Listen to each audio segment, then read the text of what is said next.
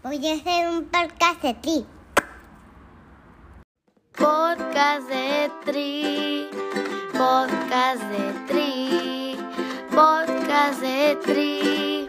Podcast de Tri. De tri, de tri. ¿Qué onda a todos? Bienvenidos al episodio 20 del podcast del TRI, el mejor podcast de triatlón de México.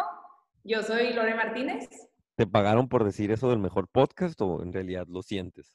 Claro que no, me encanta y lo siento y 100% creo que es el mejor.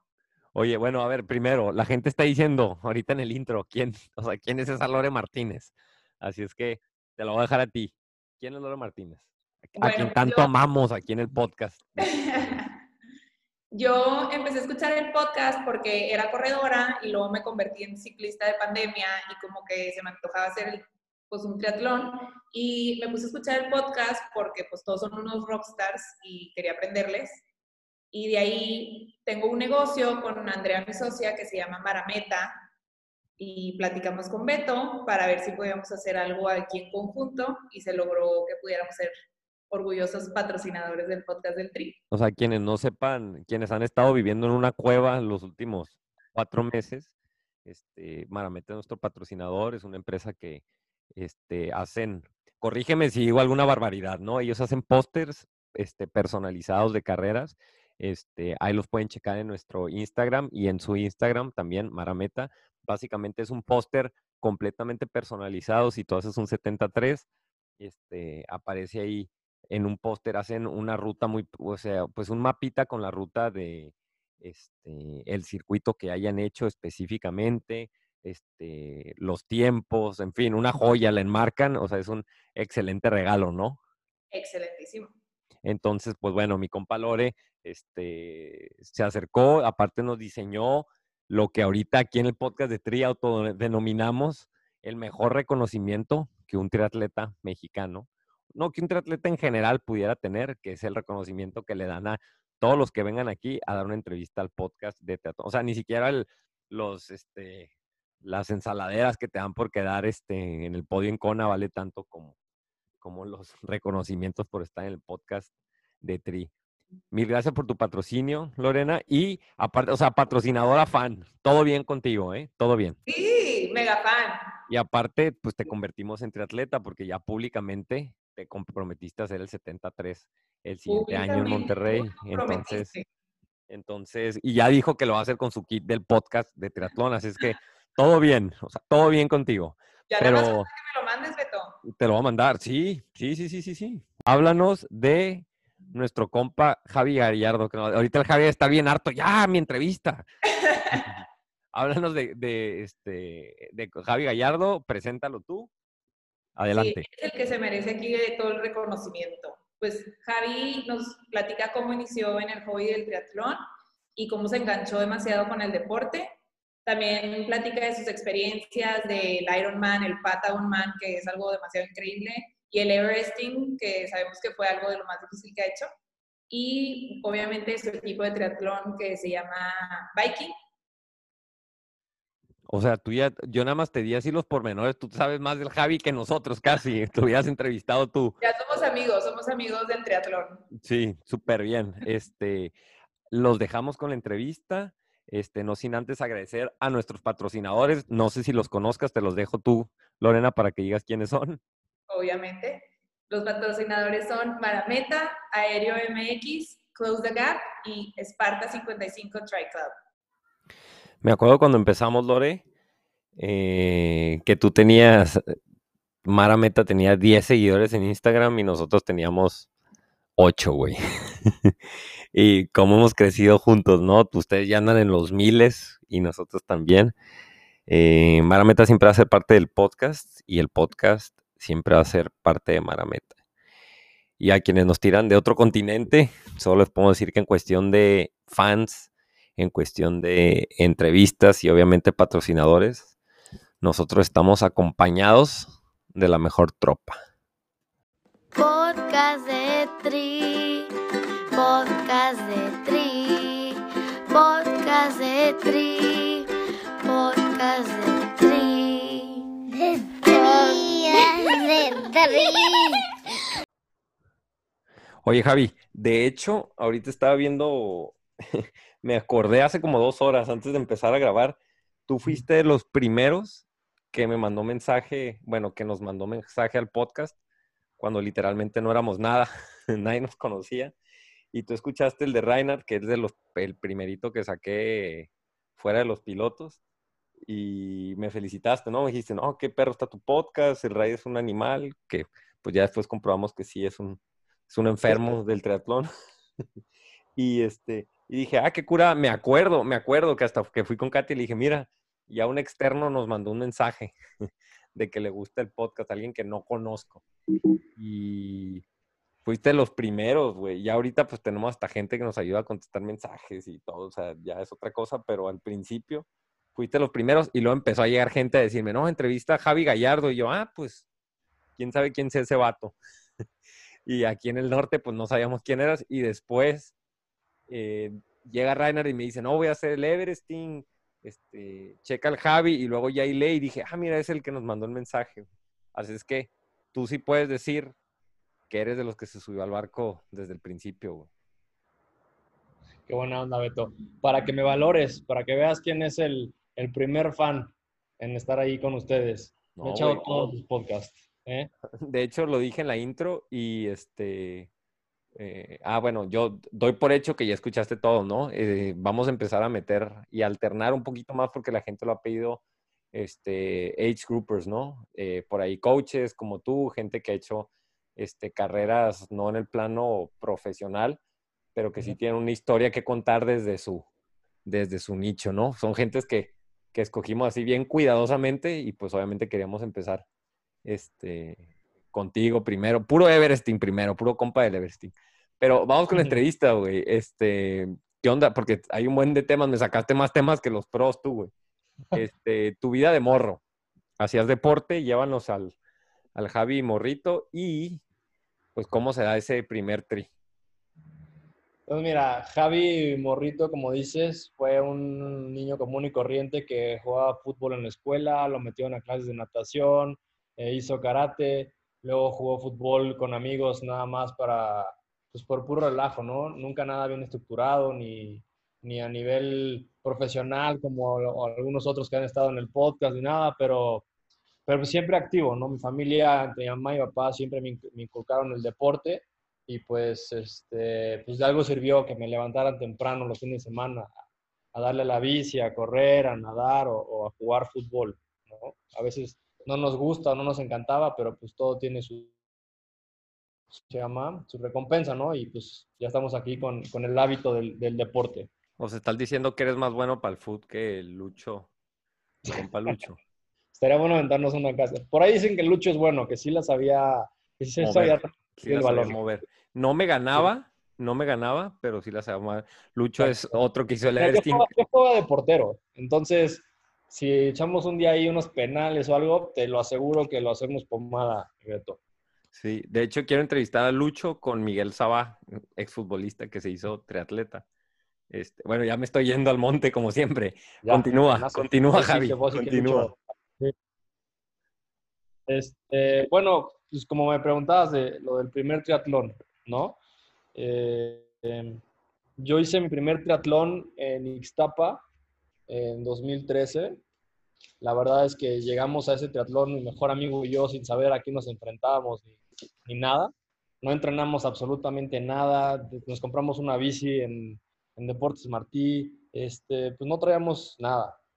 Literal, creo que yo hice como tres horas y media en el, en el Olímpico, pero la verdad es que me gustó muchísimo el, todo el ambiente, todo lo que, lo que te llevaba al triatlón, ¿no? Desde el viaje, los amigos, y la verdad es que la fiesta después del triatlón, pues es, es clave, ¿no? Sí. Y así es como salió el primer triatlón. Ya ni me acuerdo de los tiempos exactos. De hecho, creo que lo hice sin ni siquiera la inscripción a mi nombre. Este, por ahí alguien me la vendió, ¿no? Ya ni me acuerdo. Pero el caso es que esa fue la, primera eh, experiencia que me hizo llegar a este deporte. A ver si no te desafilian. ¿Y, y era como esperabas? O sea, tú querías, este, o sea, ibas como, ah, a ver qué onda y pues igual hago otra, ¿no? O ibas ya así de que no, voy a hacer esto y luego el Iron y tal y no, tal. No, no, creo que ni tenía, o sea, sabía lo que era un Ironman porque digo, no sé, los amigos y eso, pero en- por mi mente jamás me pasaba ni un medio Ironman ni nada. De hecho, este, ese día hicimos un olímpico por error. Íbamos a sus sprint y acabamos haciendo unos olímpicos. Eh, estuvo, estuvo- fue, fue garrafal, ¿no? Pero para nada me pasaba por la cabeza clavarme en esto. Aquí todos los, así sean, generalmente, raros son los casos de los invitados que vienen y dicen, no, mi primer triatlón y la rompí, ¿no? La, la gran mayoría hacían pros, dicen, no, fui el, el Irving Pérez, dice mi primer carrera que en lugar 39-40, una cosa así. Entonces, lo importante de la primera carrera, decirle a todo mundo, a los que nos escuchan, es que, Pues pues, picarte, ver de qué se trata, pues no se trata de ganar desde el principio, pues no intensiarte. No, disfrutar el proceso sobre todo. Y, y la verdad es que el triatlón es, es el deporte más bonito que yo he hecho, el que, que yo siento que es más completo y lo terminas disfrutando, por más que en el momento duela y, y está la, el que siempre dice, ¿no? ¿Y qué hago aquí? ¿Y por qué estoy aquí? Ya sabes, al final lo terminas disfrutando muchísimo. Sí, ahora llévanos de esa primer carrera a, a la evolución a, pues a seguir haciendo olímpicos y a decir ya un 73 y a tu, a tu primer Ironman, porque llevas tres Ironmans, ¿no? Cuatro, Beto. Cuatro, Cuatro. Ironmans Ah, con el, y un bueno. Ironman Extreme. bueno, sí, el, el, el Extreme, ok. Este, justo cuando acabamos Ixtapa, mi mejor amigo y yo nos, nos inscribimos literal, creo que esa semana, al, Ixtapa fue en junio, y nos inscribimos al de Veracruz, y luego al de Xelha, y luego al de Cozumel, y no- todos lo sufrimos igual. O sea, no, no la pasábamos bien. Y ya un poco después eh, me metí un equipo, contraté un coach que fue el que me ayudó a saber más de las distancias, de los entrenamientos y pues que me explicó que no nada más era ir a competir a Ixtapa al fin de semana, ¿no? Que había Ujú. que hacer todo un proceso antes, ¿no? Ujú, Y así fue como estuvimos evolucion- evolucionando en, en- en las distancias, hice puros olímpicos, hasta que pues, ya sabes que cuando es un equipo y ves que de repente que otro se va a meter a medio Ironman y, y que el de Cozumel y esto, y pues ahí voy de borrego ujú, y, y me inscribí. Me acuerdo que en ese entonces me dijeron que tenías, la idea es hacer abajo de seis horas. No tienes que hacer abajo de seis horas. Entonces, pues ese era el objetivo, ¿no? Porque todos los demás iban a hacer abajo de seis horas, pues ahí vas por las... y sí salió, creo que hice como 5.50 por ahí, ¿no? Y este, Te juraba Frodeno, ¿no? Te juraba Frodeno cuando tú... sí, no, yo me juraba eso, ¿no? Este, me encantó. Esto fue, creo que dos, me parece que fue Cozumel 2015. Me gustó muchísimo, seguí entrenando este, en este mismo equipo y lo mismo, meses después, amigos, oye, ahora el Ironman, el Ironman, y uno del equipo, que ahorita es de mis mejores amigos, se inscribió al Ironman de Los Cabos, en ese entonces era en marzo. Entonces yo dije, órale, pues, está loco. Nos contó toda la historia, yo lo escuchaba y yo decía, yo quiero estar ahí, no quiero hacer uno. Y literal, al año siguiente eh, hice mi primer Ironman en, Los Cabos. Este, O sea, cómo, fíjate cómo, o sea, todos los atletas pasan por eso. Digo, al menos que te llames Anne de la Parra, todos sí, no, bueno. entran y dicen, no, el Ironman, o sea, yo nada más quiero ver qué onda, pero obviamente yo no voy a hacer un Ironman, o sea, eso no es para, o sea, es para gente enferma, ¿no? Y cómo estás ahí dos, tres años después, así casi haciéndolos ya a racimos. Sí. Sí, no, definitivamente cuando te dicen, oye, un Ironman y tienes que nadar 3.8 kilómetros y te acuerdas que en tu primer triatlón nadaste un mil- 1500 y, no, y te estabas muriendo y decías, "La madre, ¿cómo, ¿cómo voy a nadar eso, no? O rodar 180, que te ponen de referencia Ciudad de México a Tres Marías, Cuernavaca y de regreso y cosas así. Entonces, como que dices, no, o sea, ¿cómo, ¿cómo yo voy a hacer esto? ¿Ya sabes? Pero Sí, sí, bueno, sí. por todo, con constancia y disciplina, pues terminas disfrutándolo, ¿no?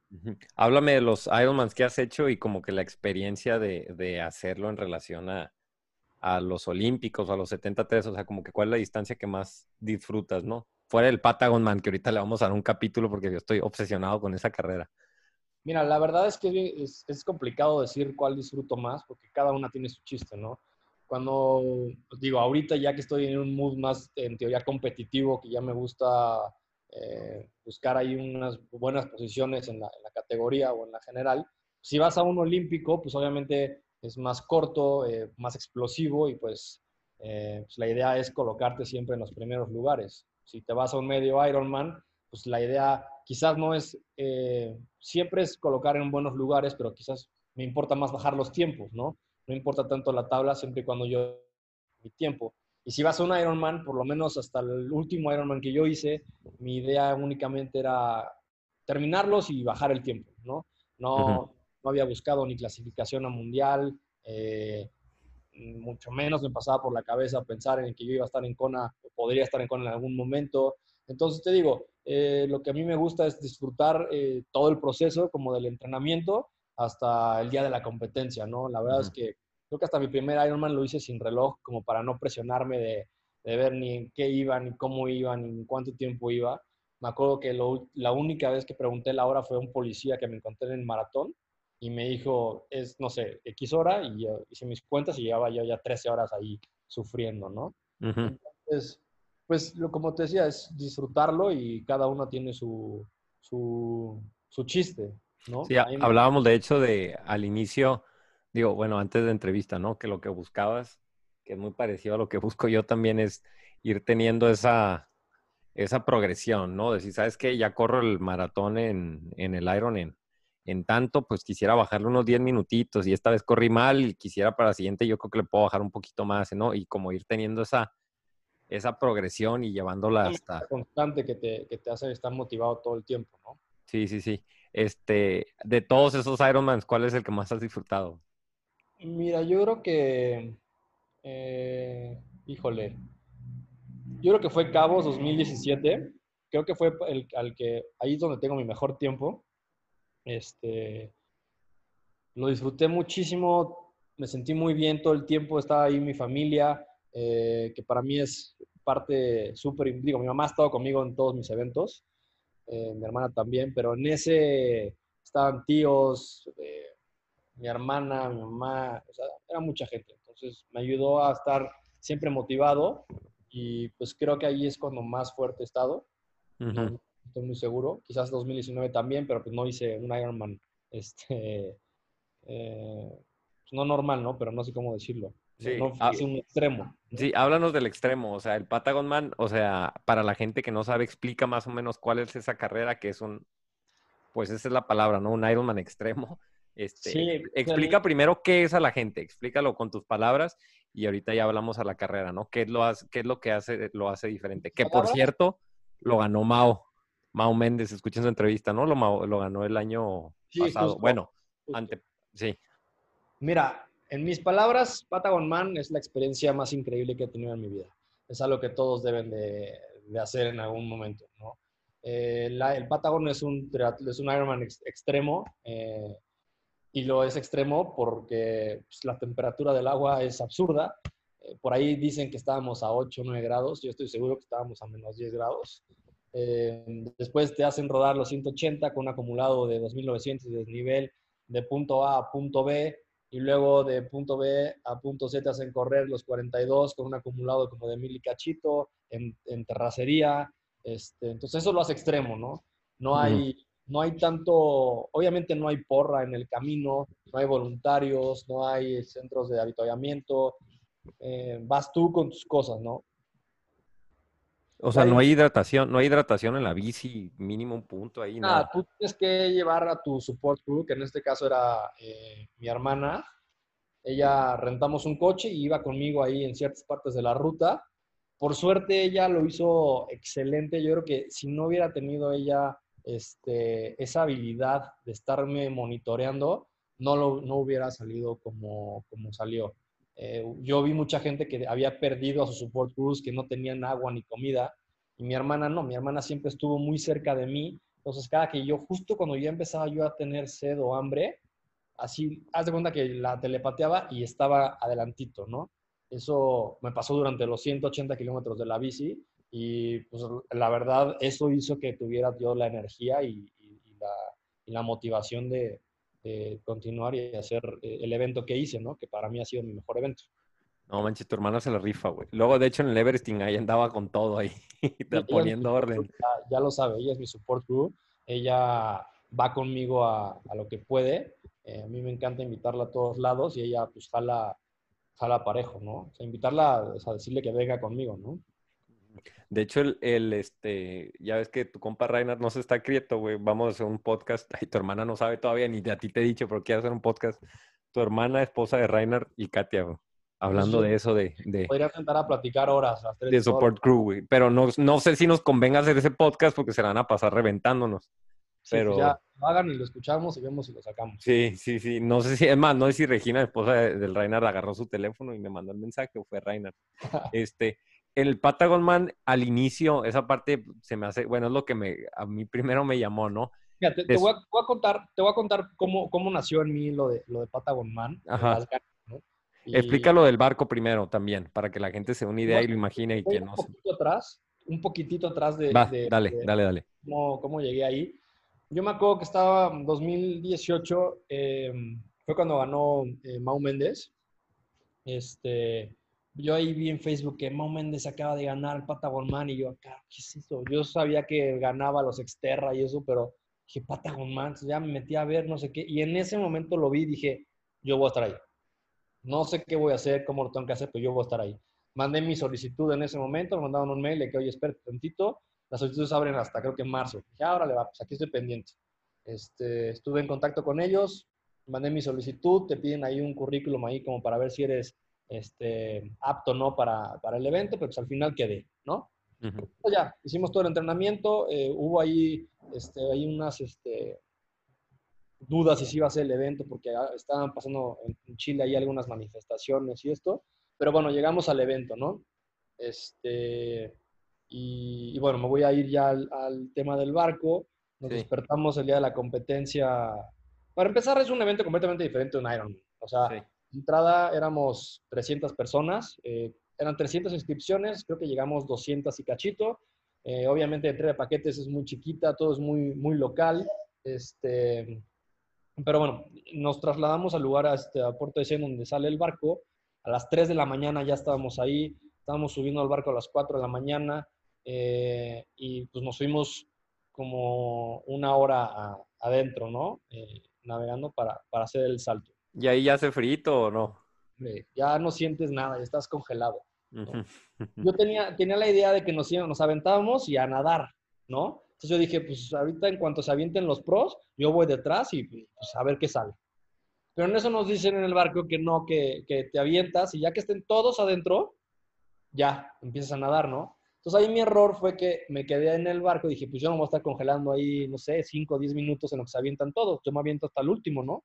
Sí. Obviamente me aviento ya casi al último y en cuanto me aviento nos avientan, nos, nos empezamos, empezamos a nadar y pues nada más ves toda una, una fiesta de boyas naranjas por todos lados. Yo no Ujú. sentía absolutamente nada, no podía respirar.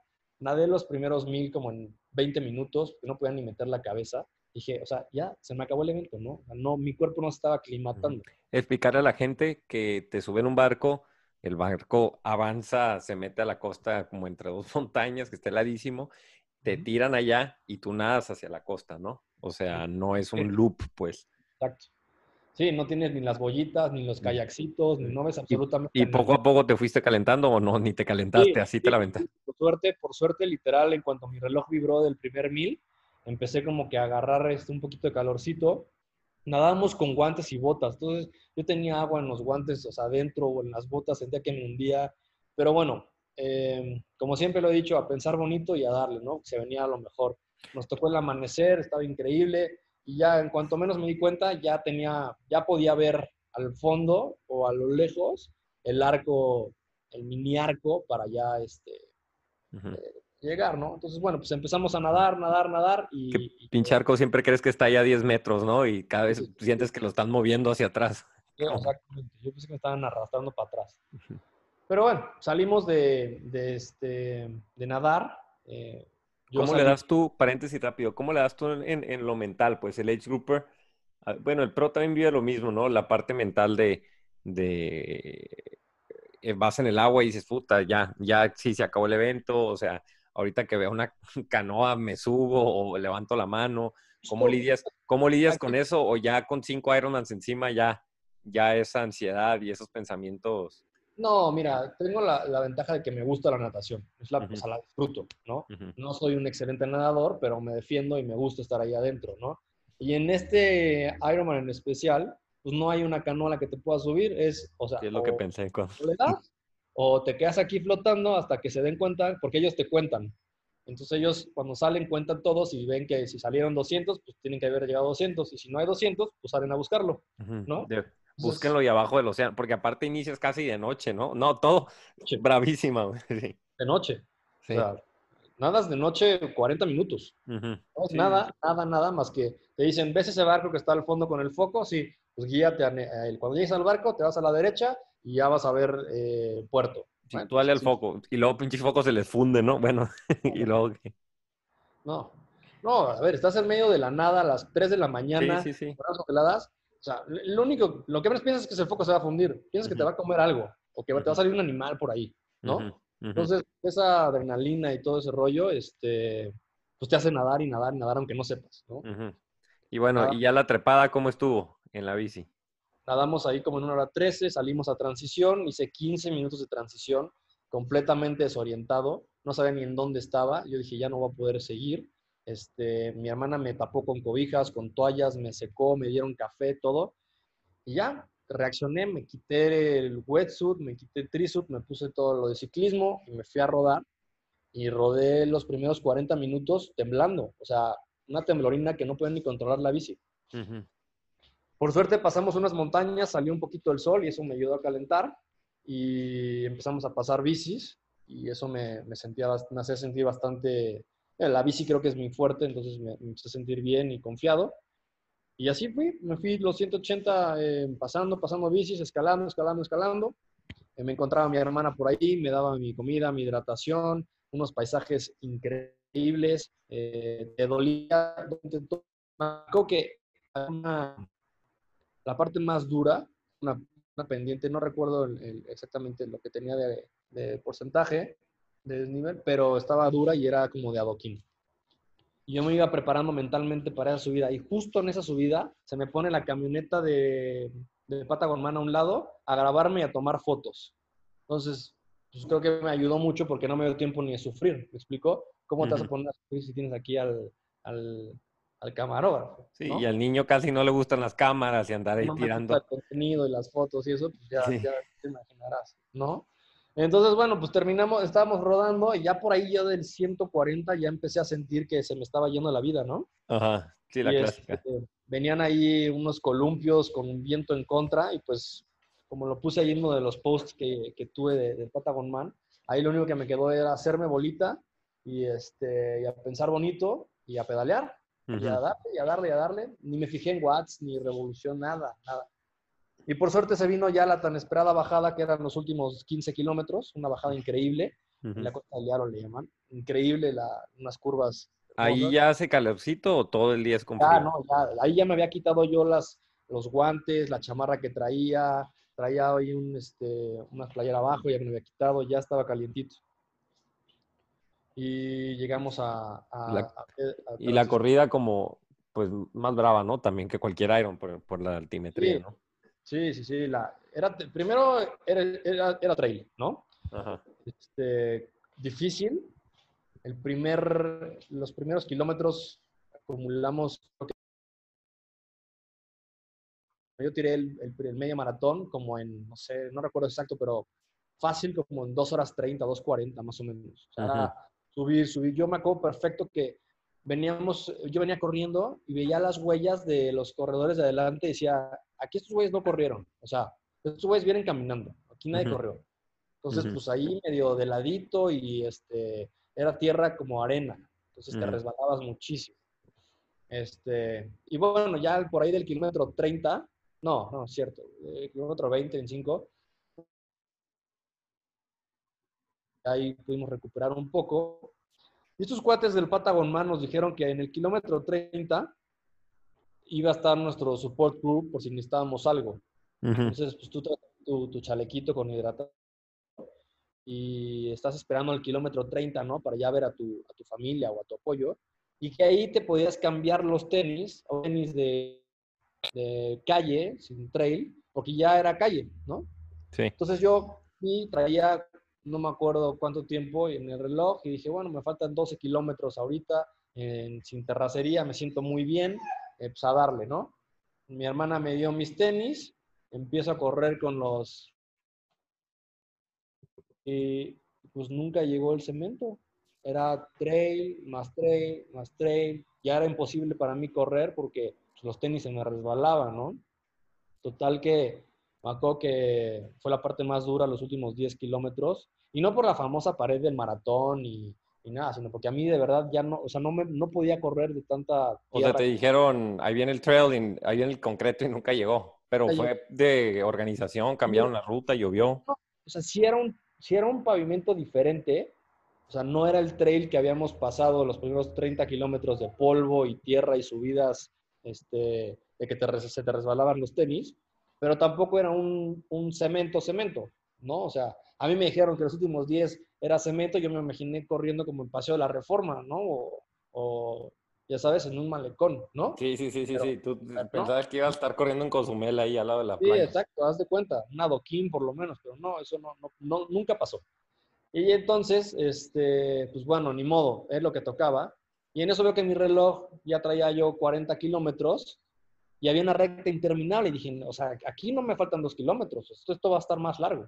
Y así fue, 41 y no llegaba, 42 y no llegaba, hasta que por el 42 y medio había una casetita y una curva y ahí ya se veía un poquito de, cemento. Entonces dije, seguro ya ahí está la meta. Llegué a esta parte y no estaba la meta. Dije, puta, ¿y ahora qué? Entonces seguimos corriendo ya en bajadita en cemento y ya por fin vimos la, la, la famosa campana del Patagon Man. 48 kilómetros. ¿O cuánto fue? 44, pero te lo juro que se sintieron como si fueran del 40 al 44 otro maratón. O sea, Sí. Cada no- pinche metro le reclamaste, ¿no? no, ya no daba, ya no daba. Pero bueno, ya ahí ya traía yo la bandera de México en el cuello y ya estaba acabando, ya veía a la gente, ya había la gente local ahí echando porras, entonces pues ya te dolía, pero pues estabas más feliz porque ya se había acabado, ¿no?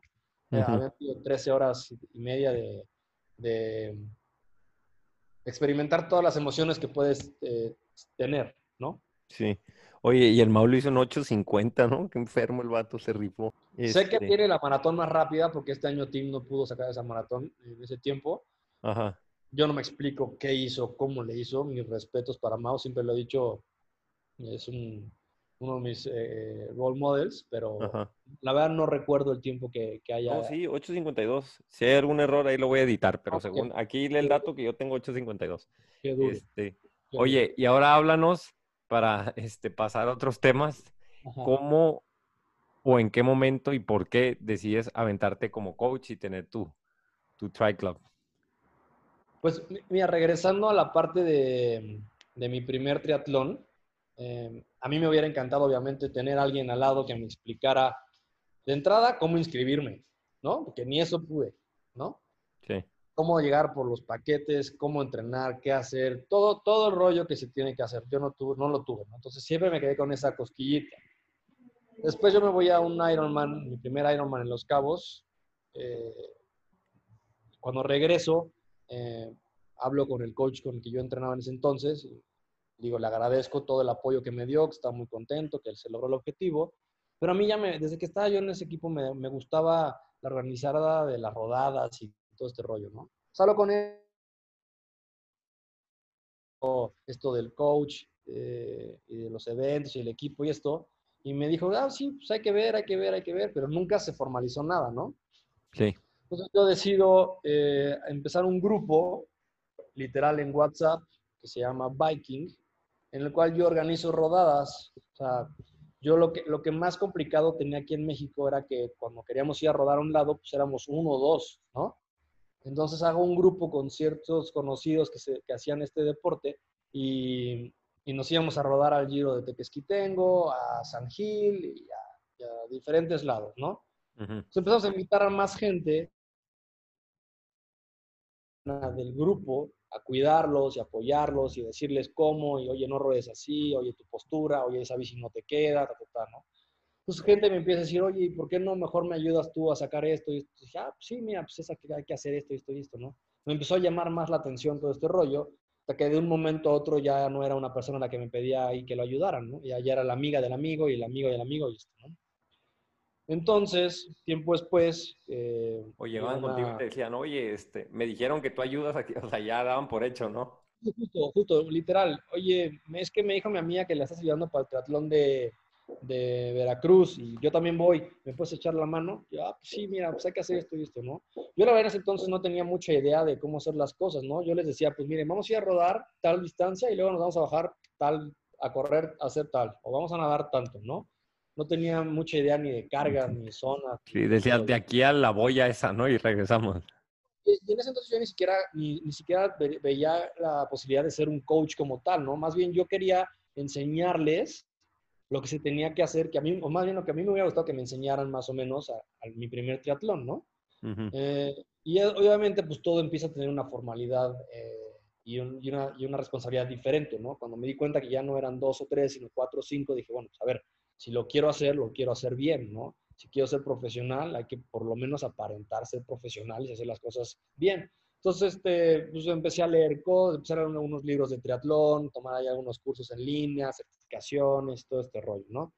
Y ya de ahí, pues obviamente, eh, pues despegó eh, Viking y, y, hoy en día, pues me dedico a esto. ¿no? Sí, un paréntesis ahorita de lo, de lo que estabas diciendo y lo voy a decir ahorita a ver si no me, espero no me caiga el hate, que por sí me cae por todo, porque fíjate que en el podcast, en Instagram, la pregunta que más, más, o sea, los comentarios que más recibo en relación a preguntas, y ahorita tú me dices si estoy bien o no, es de, de mucha, mucha gente, no tienes idea cuánta gente me dice, oye Beto, que el podcast, esto y lo otro, quiero hacer mi primer tri o me voy a meter al tri o estoy empezando el triatlón, ¿qué consejo me das? ¿Qué consejo me das? De hecho, es una pregunta que le voy a empezar a hacer a todos los, los que vengan al podcast y a todos les digo, pues lo que ocupas, o sea, digo dos cosas, ¿no? Número uno, pues, pues dale, agarra una carrera de distancia corta y, y, hazla para ver si te gusta. O sea, no tienes que comprarte una super bici, no tienes que invertirle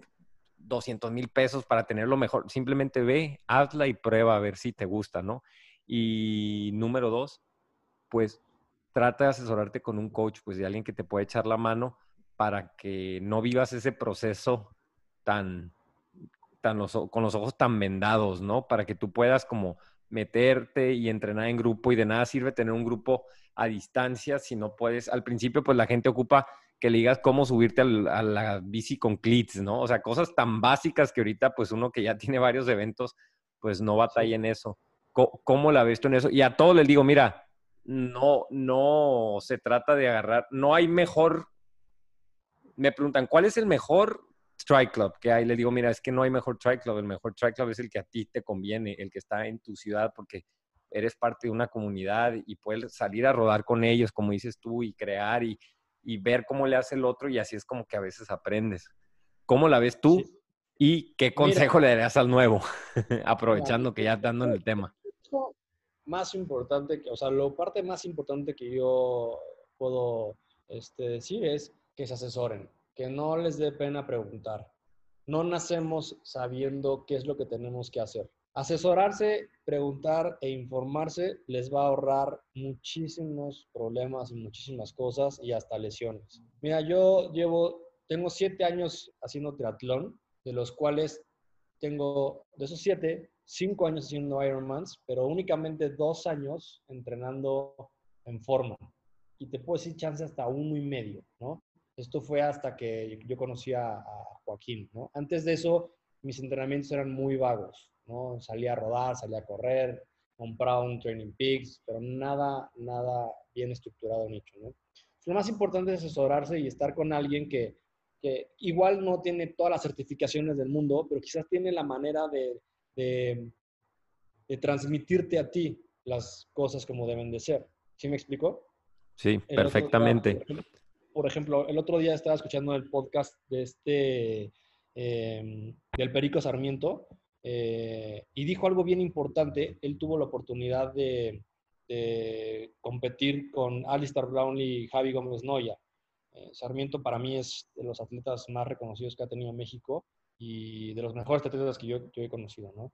Y él platicaba que él veía a Javi Gómez Noya, que era muy metódico, muy clavado en los números, muy clavado en las repeticiones, hacía todo, todo tal cual, como se lo marcaba el entrenador, ¿no? Y de la otra parte venía a listar que era más no era tan metódico, sino era más, bueno, es lo que yo entendí, ¿no? Como más al, a, a sus feelings, sus sensaciones, todo este rollo, ¿no? Entonces, yo creo que, y es la manera en la que yo trabajo, es uso mucho lo, lo metódico y los, los, los datos, pero también dejo mucho que lo hagan a sus sensaciones y a su, y a su gusto y que lo disfruten, ¿no? Entonces, encontrar esa combinación es muy importante y, tam- y a lo que venía todo esto es encontrar la manera en la que a ti te gusta que te, que te entrenen, ¿no? Porque de nada sirve que estés con el mejor entrenador del mundo, con todas las certificaciones del mundo, con toda la metodología del mundo, si para ti lo que te sirve es salir a rodar y acumular volumen y hacer distancia.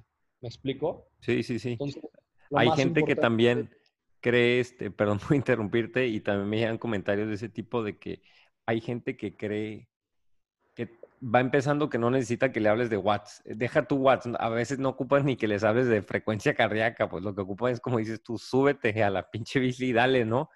Y ya Pero- después, de- debemos entender que hay momentos para todo, ¿no? Exacto. O sea, entre semana lo ideal es tener un entrenamiento estructurado en intervalos de frecuencia o watts o, o un pace específico, lo que tú quieras. Y quizás ya el fin de semana ya un poquito más libre para que tú te aprendas a conocer y veas hasta dónde llegaste con tu entrenamiento de watts y este rollo, ¿no?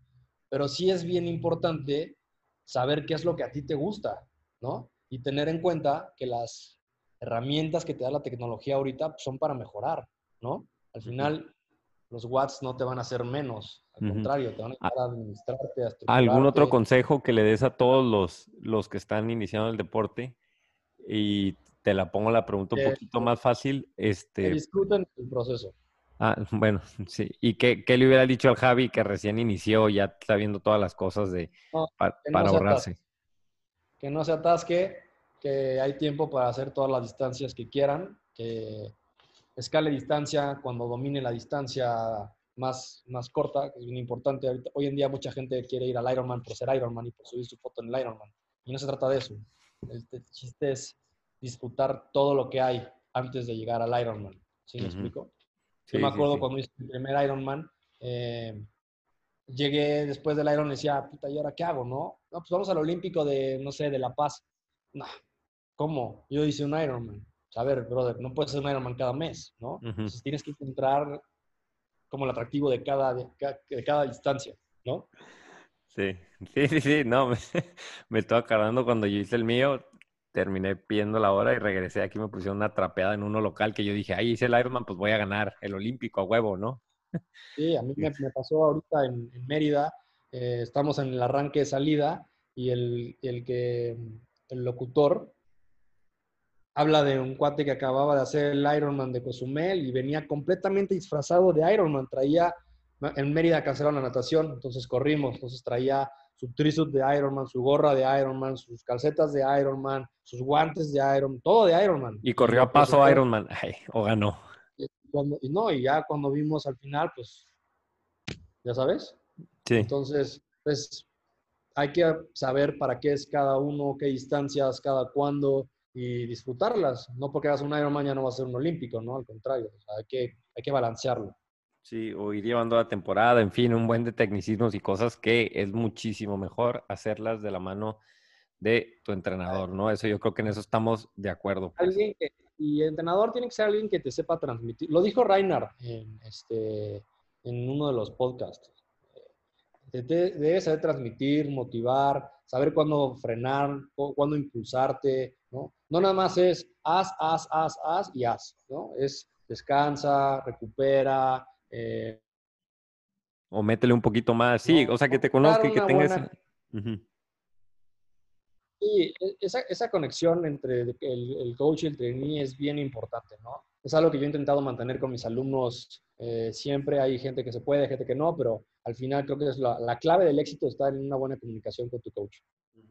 Ahora, háblanos, háblanos del, Everesting, porque recibimos preguntas en relación a, a eso y en el primer podcast pues no te dimos oportunidad.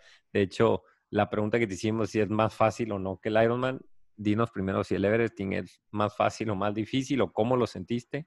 Y antes de pasar a lo de los insumos y cómo estuvo la entrega, que eso te toca a ti explicarlo, háblanos también del, del proceso, ¿no? Cómo te, desde que te habla el Reinhard, cómo te habló, qué te dijo y la carrera. Puta. Mira. Estoy 100% No llores, seguro, espérate, no llores primero, güey. Ya. que el Everesting virtual ha sido lo más difícil que he hecho en toda mi vida. Lo más, nunca he hecho, te digo, como dije hace rato, tengo cinco Ironmans, nunca en ninguno me ha pasado por la cabeza cuitear o salirme, nunca. Y en el Everesting nada más no lo hice porque tenía la cámara enfrente con ustedes y, y a ti gritando Money Pool cada dos segundos y Reinhardt por ahí y Anne por ahí, pero de verdad fue la parte, fue lo más difícil que he hecho en toda mi vida. Eh, O, o no sea, si contribuí fuera- un poquito, contribuí un poquito en que no te bajaras. Dijiste, este güey me va a echar un chingo de bullying si no me acabo, ¿no? Si me bajo. Gracias a ti, porque no voy a aguantar el que me estuvieras diciendo y no acabaste, y no acabaste, y no acabaste. Y sabía que si no acababa no iba a estar en este podcast, entonces tenía que hacer lo mío. Eh, está bravo en cuanto a, Empezaron, todos empezaron jijiji, jajaja, todos los tenía ahí en la pantalla, risa y risa, bromeándose fuera de cámara, y por ahí había que subir ocho veces, por ahí de la subida 3, 4, ya me empezaron, me sentí un poquito más la losa de estar hablando y que y ya los veía un poquito más, más callados y serios, pues hablamos de la parte más brava, ¿no? Y Te de voy- la... Te voy a contar desde, de- desde cómo empezó e- Dale, este, este dale. rollo. A mí me habla, yo un día veo que Reinhard hace este, el 70.3 indoor un sábado y yo lo tenía planeado para el domingo. Le escribí, le dije, oye, estás loco, qué buena onda, yo voy mañana y te cuento. Tantana ahí quedó. Me escribió, me felicitó, no sé qué, y a la semana me dice, oye, fíjate que quiero hacer un Everesting virtual. Y yo le digo, estás loco, güey. Y unos amigos míos aquí en México, de hecho una amiga mía lo- lo acaba de hacer, y dije, no, qué locura, qué innecesario, o sea, no, no, no, esto para mí no. Entonces, total, no lo pensé, le dije, ahora le bajalo, ¿no? Pero como que yo lo veía medio lejos, ¿no? Dije, bueno, pues me acomodo aquí en mi casa, la bici, no sé qué. ta, ta, ta. Y luego me dice, oye, ¿cómo ves que hay que invitar a Anne de la Parra? Y yo, "Puta, yo a Anne de la Parra la tengo en un pedestal, ¿no? Pues para mí es de los pros, pros, ¿no? Y le digo, órale, va, tráela. Y luego Saludos para. Anne, saludos para Anne. De hecho, la de Anne va a salir antes que la tuya, así es que saludos para Anne, ya todos van a saber quién es. Si es que alguien- Cuando escuchen esto ya van a escuchar la de Arlie. Espero que haya hablado bien de mí. Sí, ya ya bueno, bien de ti. sí. Entonces, llego, llego a, este, invitamos a Lucho y se empieza a planear todo este rollo, y que si el rodillo, que si la dificultad, que si el cassette, que no sé qué. O nos vemos un día para hacer dos, tres ascensos, y yo veo que me ponen pero una arrastrada entre Reinhard y Anne, ¿no? Y dije, puta, ¿y ahora qué? ¿No? Y quedamos a hacer el, el Half Everesting un par de semanas después, y otra, me pusieron otra arrastrada, y yo dije, no, pues ya estuvo, ¿no? Pero bueno, pues a seguir entrenando. Ya me asusté, güey, porque mañana voy a rodar con Anne y pasado mañana también, güey, como 100 millas y trepando. Ya me asusté. Pues mira, cómete un ganchito porque te van a poner una arrastrada. Al menos a mí en- eh, hay mucha diferencia entre lo virtual y, y- y lo real, ¿no? Pero por lo menos a mí aquí en lo virtual me pusieron una arrastrada. Anne me terminó de sorprender con la arrastrada que me puso. Y bueno, Lucho ya me ha puesto una arrastrada, ¿no? Lucho me puso una arrastrada en la bici de los cabos de, en 2019, en el medio Iron, ¿no? Ya sabía yo a lo que me metía. Sí, Pero bueno, sí. Y está brava la cosa, pues. Y a final de cuentas, ahorita ya lo podemos decir, la Anne la hizo, lo hizo embarazada de tres meses, ¿no? Este, Sí, sí, sí, No, sí. Eh, Bueno, no sé qué esto ya se podía decir, pero pues sí tienes razón, esto ya, ya va a ser noticia. Y bueno, pues por ahí felicidades, Anne. Espero que te haya gustado tu regalo. que Ya le mandé un regalo que seguro ya, para ese entonces ya lo va a ver. lo- Sí, lo va a tener. Y ahora, háblanos ya del día de la carrera y háblanos de cómo se volvió esto, porque digo, yo, o sea, Bueno, era un reto chiquito y luego el Rainer dijo, vamos a hacerlo más grande y se hizo una montaña de nieve con el podcast, con la producción que armamos. Sí, A mí, a mí desde un principio me dijo de que, oye, ¿sabes qué? Quiero hacer esto, pero pues con, con una fundación y hay que ayudar, no sé qué. Yo justo hice el medio Iron igual para juntar dinero para unas despensas, ¿no? Este, entonces se juntó, se juntó el plan, las ideas, y yo jamás me esperé que fuera a crecer de esa, de esa manera, ¿no? Se hizo un super circo para hacer la- las donaciones, se juntó un dineral. Yo me acuerdo en las primeras pláticas, les dije, pues yo creo que podemos juntar unos 200 mil pesos. Y todos me tacharon de loco, me dijeron, no, ¿cómo crees? Es muchísimo, no, yo creo que no, no sé qué. Dije, bueno, pues vamos a tirarle ahí unos 200 a ver qué sale, ¿no? Y salió más. Entonces, eh, estuvo muy padre porque a la gente que le platicábamos se unía, ¿no? Tú con el podcast, este, Polo y Ricardo con la transmisión, la gente con vida. Sea, se armó un grupo ahí bastante, bastante bueno que de hecho hasta la fecha hay como siete grupos en WhatsApp con, con diferentes, con diferentes personas, eh, los involucrados, ¿no? La gente que nos está apoyando estuvo ahí todo el tiempo motivando, mandando mensajes, mandando dinero. eh, y pues bueno, no sé, yo no me esperaba esa reacción de la gente, hubo mucho, mucho hate, eh, mucho rollo, pero pues, al final eso también ayudó muchísimo a que nos hiciéramos, nos tuviéramos nuestros cinco minutos de fama, como dice, como dice Anne. Anne hasta salió en la tele. Sí, sí, sí. Deja tú la tele, salió en el podcast de triatlón, güey. Este, Sí, también. Sí, no, y, y difícil, ¿no? Ya nada más, este, igual y no queríamos meter mucho en ese tema, pero este, a final de cuentas se, se logró el objetivo. Yo fui, yo que los veía fuera de cámara o los veía afuera y los Tú me viste tirado y- al lado de mi y- bici, ¿no? y convivía. Sí, sí, sí, pues bueno, sí, aquí ahorita si quieres pásame el micrófono para aclarar algunos puntos. A mí me tocó pues el proceso de producción del podcast y, y el proceso de producción del evento, pues y la verdad es de que mil respeto. Qué bueno que el Rainer no me pidió que lo hiciera porque no hubiera acabado nunca, pero este, vi la parte de producción de hacerlo y ustedes tenían que lidiar con conexión a internet, con que si se está recabando la lana, con que si el pinche podcast tengo que grabar con Beto, que si este vato de la con los patrocinadores y aparte, o sea, la producción de todo eso y aparte estar lidiando con prepararse físicamente para el evento, la verdad es de que estuvo súper bravo. Y encima de eso, todavía gente tirando hate. Que, pues digo, a final de cuentas, yo creo que tuvieron que comer sus palabras porque se logró el objetivo, se juntaron casi 300 mil pesos, güey. Este, el evento salió, güey, de primer nivel, pues apareció una pinche transmisión de Kona, el locutor, güey, se rifó, todo, todo bien, güey, todo bien. Hablamos Sí, de... ¿sabes qué? Ahí, ahí con el locutor, a mí no me quedó claro cómo estaba el rollo este de Money Pool de Donarios. ¿Me puedes explicar, Beto? este, explicarle a la gente que no sabe, porque fíjate que en aquel entonces hasta el podcast está agradecido porque pues el podcast no existía, pues yo le he dicho varias veces, Reinhard y Larisa lo pusieron en el mapa, el podcast de Tri, el, el Everesting lo llevó a otro nivel y ahorita ya podemos entrevistar a quien se nos antoje, entonces está en aquel momento que a mí me han invitado así como que, wow, güey, no, va, güey. No sabía lo que me estaba metiendo y fueron 13 horas seguidas de transmisión, güey.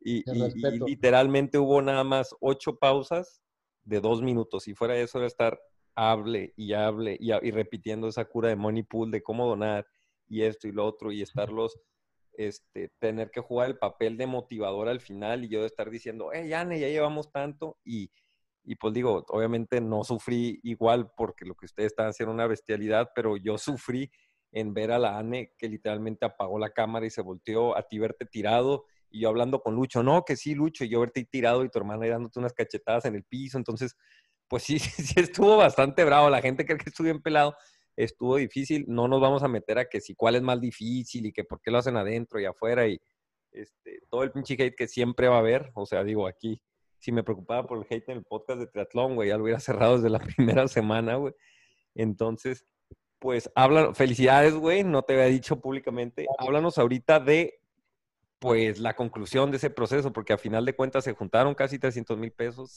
se, compraron insumos y tú los fuiste a entregar, no con la camiseta de Lucho, que era lo que habías prometido, pero los fuiste a entregar, güey. Háblanos de esa parte, qué pasó y qué entregaron. Mira, rápido te voy a decir, se habló ahí de si era más fácil afuera o adentro, no sabemos exactamente, pero lo vamos a hacer afuera para ver qué es más complicado, ¿no? Ya está palabrado, en cuanto se pueda vamos a salir a hacerlo. Ujú. Y de la conclusión de todo lo que se hizo, pues yo estoy, eh, sigo feliz y, y muy contento con todo lo que, lo que se hizo. A mí me tocó, digo, porque el hospital lo elegimos, lo, se eligió aquí en, en Ciudad de México y soy el único de acá, ir a dejar los insumos y la verdad fue, pues digo, el doctor que nos recibió lloró, ¿no? Entonces, esa, esa sensación es, es muy satisfactoria, tanto para mí como para, para mis compañeros, ¿no? Fue muy difícil estar ahí en el hospital y ver todos los familiares afuera eh, esperando ver ahí a sus, sus enfermos, pero bueno, este, muy contento, muy feliz y muy agradecido por todo el apoyo que, se, que recibimos durante todo el tiempo de la campaña que se hizo y de- del día del Everesting. Con la Sí, sí, gente sí. y con todos ustedes. Destacar que, o sea, la gente fueron en su mayoría donaciones de, fuera de una donación, una donación grande, grande de, no me acuerdo la cantidad, pero, ay, no quiero decir equivocarme, pero de unos entre 50 y 70, la verdad no me acuerdo, 70 mil pesos. Eran puras 40 mil donaciones. una, un- un- A una un- persona dio 40, fuera de esa eran puras de 500, 200, 600 y gente que estaba donando así a, a cuentagotas, pero durante todo el día, ¿no? todo el día. Todo el día estuvieron ahí y juntamos casi 280 mil pesos. Entonces, este, pues bueno, todo bien, Javi. Todo en Este, orden. Todo en orden. ¿Hay algún otro tema, alguna otra cosa que haya faltado de lo que quisieras este, hablar? O si ya no hay, ya me puedes, podemos concluir con tu opinión de este podcast. ¿En qué podemos mejorar y a quién te gustaría que entrevistáramos? Eh, mira, para mí he tenido la oportunidad de estar únicamente en, este podcast y en, y en otro de unos amigos míos. Eh, me encanta este, este concepto de que podamos hablar para motivar e inspirar a la poca gente que, que podemos llegar a influenciar. Eh, digo, tu podcast está completamente lleno de atletas pros y elites. Para mí es un orgullo estar aquí sin ser profesional. Pero bueno, algo de tener yo ahí por ahí que, que puede sumar a tu podcast. Y pues nada, yo creo que estás haciendo un trabajo muy bueno, si se le puede llamar trabajo, eh, muy, muy, muy, muy bueno, como te decía. Y pues nada, sigue así. Este, vamos ahí a seleccionar un poco tus, tu música. y, y de ahí en fuera, pues nada, Beto, muchas felicidades y muchas gracias por todo. Sale, Javi. No, pues mil gracias. Igual, este, repetirle a la gente que, o sea, tú fuiste, ahorita estoy cayendo en cuenta y no sé cómo no lo pensé en el proceso de, de producción, o sea, tú desde el principio, o sea, fuiste los primeros mensajes que nos llegaron felicitándonos y, y quién hubiera pensado. Todavía no te conozco, Javi, bueno, a final de cuentas, por esto del podcast, o sea, yo creo que hablo contigo a diario, hablamos, güey, desde hace como Diario, cuatro meses, ¿no? diario. Este, ojalá, ojalá ya puedas conseguir tu visa, güey, ya puedas venir y pues estamos en contacto, Javi. Muchísimas gracias y Sí Recordar tengo la- visa, ¿eh? Tengo ¿Mande? el pasaporte. O sea, sí- visa sí tengo, lo que no tengo es pasaporte. ah, ok, ok. Este, si Pero alguien trabaja en, en la Secretaría de Relaciones Exteriores y hace triatlón, este, por favor, mándanos un mensaje privado y Abran las oficinas, por les favor. mandamos unos calcetines aéreos, unos cuadros marameta y este, y ya te consigues el pasaporte. Sale pues, Javi, muchísimas gracias por tu tiempo. Estamos en contacto y este, tenemos pendiente volver a grabar y que vengas acá, güey. ¿eh? Saludos. Ah, por cierto, rápido. Ahí por ahí la entrevista de Joaquín está pendiente esa. Ese es el, el que te, te recomiendo. Mira, la cosa con Joaquín, porque la verdad es que la gente nos está dice y dice y dice, este, es de que, la verdad, yo ya le he cancelado como dos veces porque está, o sea, literalmente malabareo mi trabajo, mi, el tiempo con mi familia. mi- Tú, sabes, es más, a ti te cancelé, creo, Javi, ahorita estamos grabando casi de madrugada para poder encontrar espacio, entonces con Javier, con Joaquín no se nos ha dado el momento y aparte como como ya, ya hemos tenido oportunidad con otros pros, pues queremos alternar y darle car- este espacio a los amateurs. Así que un saludo a Mateo, un, un saludo a Joaquín y un saludo más grande a mi compa Cristi, que es su esposa y es la dueña de Aero MX, nuestra patrocinadora, güey. Así es que ahí está pendiente. Saludos, Javi. Hola, saludos de todo. Un abrazo. Vale, hasta luego.